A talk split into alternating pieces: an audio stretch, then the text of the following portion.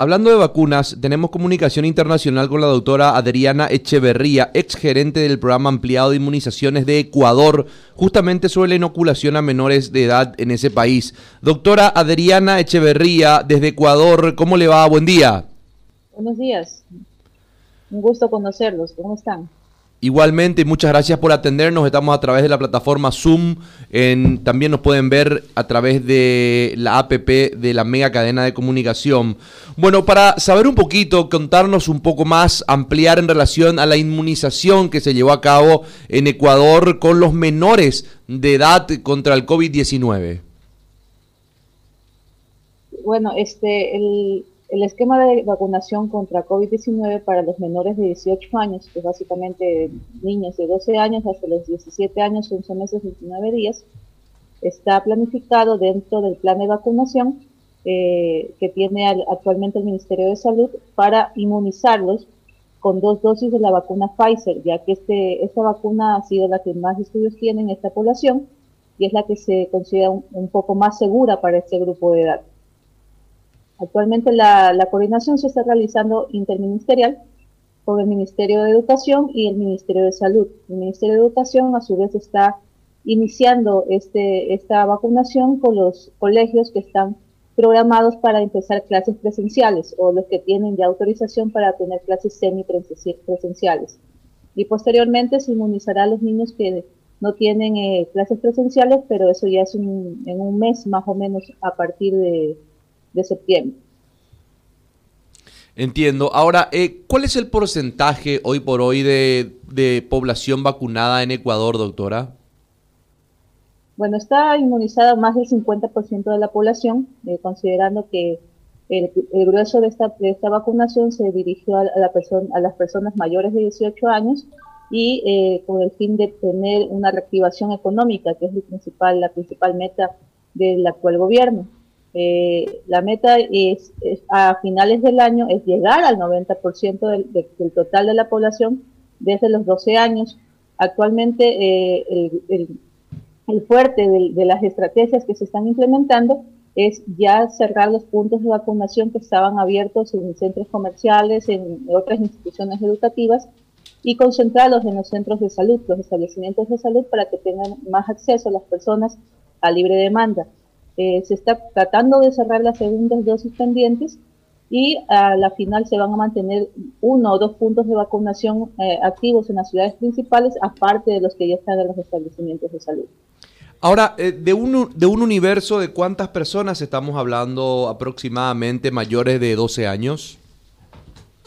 aproximadamente estamos hablando de unos 3 millones de personas pero en la lista final, el número final lo sabremos en el momento que el Ministerio de Educación nos dé eh, el, porcentaje de la población que ya pueda ser vacunada. Comprendamos que la mayoría de los estudiantes que estuvieron el año pasado no son todos los que están este año por el tema de la dificultad eh, del acceso tecnológico. Entonces ha habido bastante deserción escolar y el Ministerio de Educación está trabajando para recuperar esta población y así lograr eh, vacunar a la mayor cantidad de niños y adolescentes.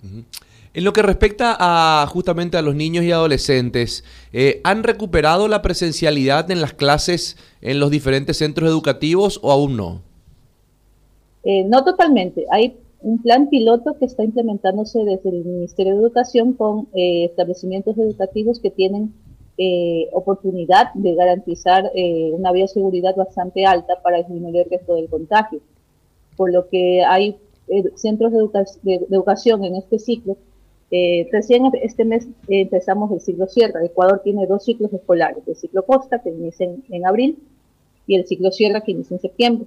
Con el ciclo Sierra, que recién empezó, este, hay un porcentaje pequeño todavía de instituciones educativas que retomaron la presencialidad. Como es un plan piloto, esto va a evaluarse para ver cómo nos va como país para ver si en el ciclo Costa ya se puede recuperar eh, la presencialidad en un mayor número de instituciones educativas. Entiendo. Eh, dentro de lo que es el, plan de inmunización actual que maneja Ecuador, doctora, eh, están habilitadas, entiendo ya todas las franjas etarias, inclusive los, los menores, por eso estábamos hablando de eso. Eh, ya no hay todavía franjas que no han accedido a, o determinadas personas o determinadas edades o rangos etarios que no han accedido todavía a la inmunización. Ecuador está planteándose la vacunación desde los 12 años de edad. Todavía nosotros no estamos vacunando menores de 12. Eso se está estudiando de acuerdo a la evidencia científica disponible, pero menores eh, de 12 posiblemente, eh, de acuerdo a lo que se está presenciando de los estudios, el próximo año podemos empezar la, vacunación, si es que no es antes. Si hay una evidencia sólida disponible, puede ser que este año empecemos a vacunar a menores de 12, pero por lo pronto la concentración de las estrategias es mayores de 12 años eh, hasta, bueno, 100 años o lo que tengan las personas en ese momento. Bueno, al menos de mi parte lo último, doctora. Le preguntaba yo las cifras recién, me decía usted, me hablaba de 3 millones y, poco de personas que, de, que han accedido, tengo entendido, quiero que me corrija la inmunización, de, una población de, de, cuántas personas tiene Ecuador, ¿qué población tiene Ecuador? Ecuador ahorita está eh, sobre los 11 millones de personas, los 3 millones me refería al grupo de 12 a 17. Ok. ¿sí? Ahora, de estas 11 millones y, tantas de, personas, que es el índice poblacional de Ecuador. Ahora, ¿cuántas estarían ya inmunizadas? Mm, si estamos hablando de un 50% de la población, estaremos hablando de alrededor de los 6 millones, más o menos, aproximadamente. Ok, perfecto. Y tres, de, esos 6 millones, un 50% prácticamente son eh, adolescentes entre 12 y 18 años. Los niños, ajá. Ok. Blasito. Eh, una sola pregunta tengo, más que una pregunta, una curiosidad. ¿Cómo están en Ecuador lidiando con estas personas que se oponen a las vacunaciones, que no le tienen mucha fe, que se muestran reticentes a, vacunarse? ¿Cómo hacen para lidiar con ese mundo de gente también que las hay en todas partes? Imagino que en Ecuador también. Bueno, sí, los grupos antivacunas son un grupo de la población que sí, eh, para la salud pública representan un riesgo eh, en el tema de la inmunidad de rebaño. Sin embargo, nosotros tenemos como país la, el CAPI, que es la Comisión Asesora de Prácticas de Inmunización, que es la que recomienda varias acciones al Ministerio de Salud, dentro de las cuales es acercar la vacunación a la población, que es lo que se, se está haciendo al momento de trasladar ya la vacuna contra COVID a los centros de salud Adicionalmente, tenemos una campaña activa en los medios de comunicación que está respaldada por todos los sectores, tanto el, educativo como el, sector de la producción. Hay empresas que están ya vinculadas eh, a los establecimientos de vacunación, a los puntos de vacunación, y el sector económicamente activo es el que mayor representa eh, mayor representatividad ha tenido en, en el sentido de la presencia de la vacunación, ya que las campañas que se hacen en las empresas es vacunar al personal propio de la empresa y adicionalmente se convoca a la familia de, estos trabajadores.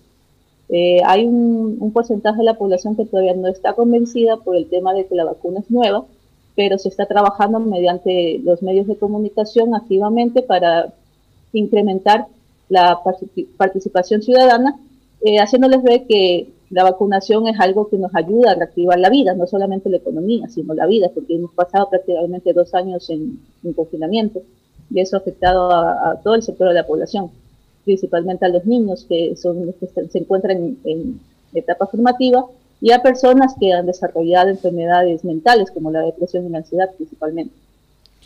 Doctora Adriana Echeverría, muchas gracias por esta charla para Radio Primero de Marzo. Gracias a ustedes, un buen día.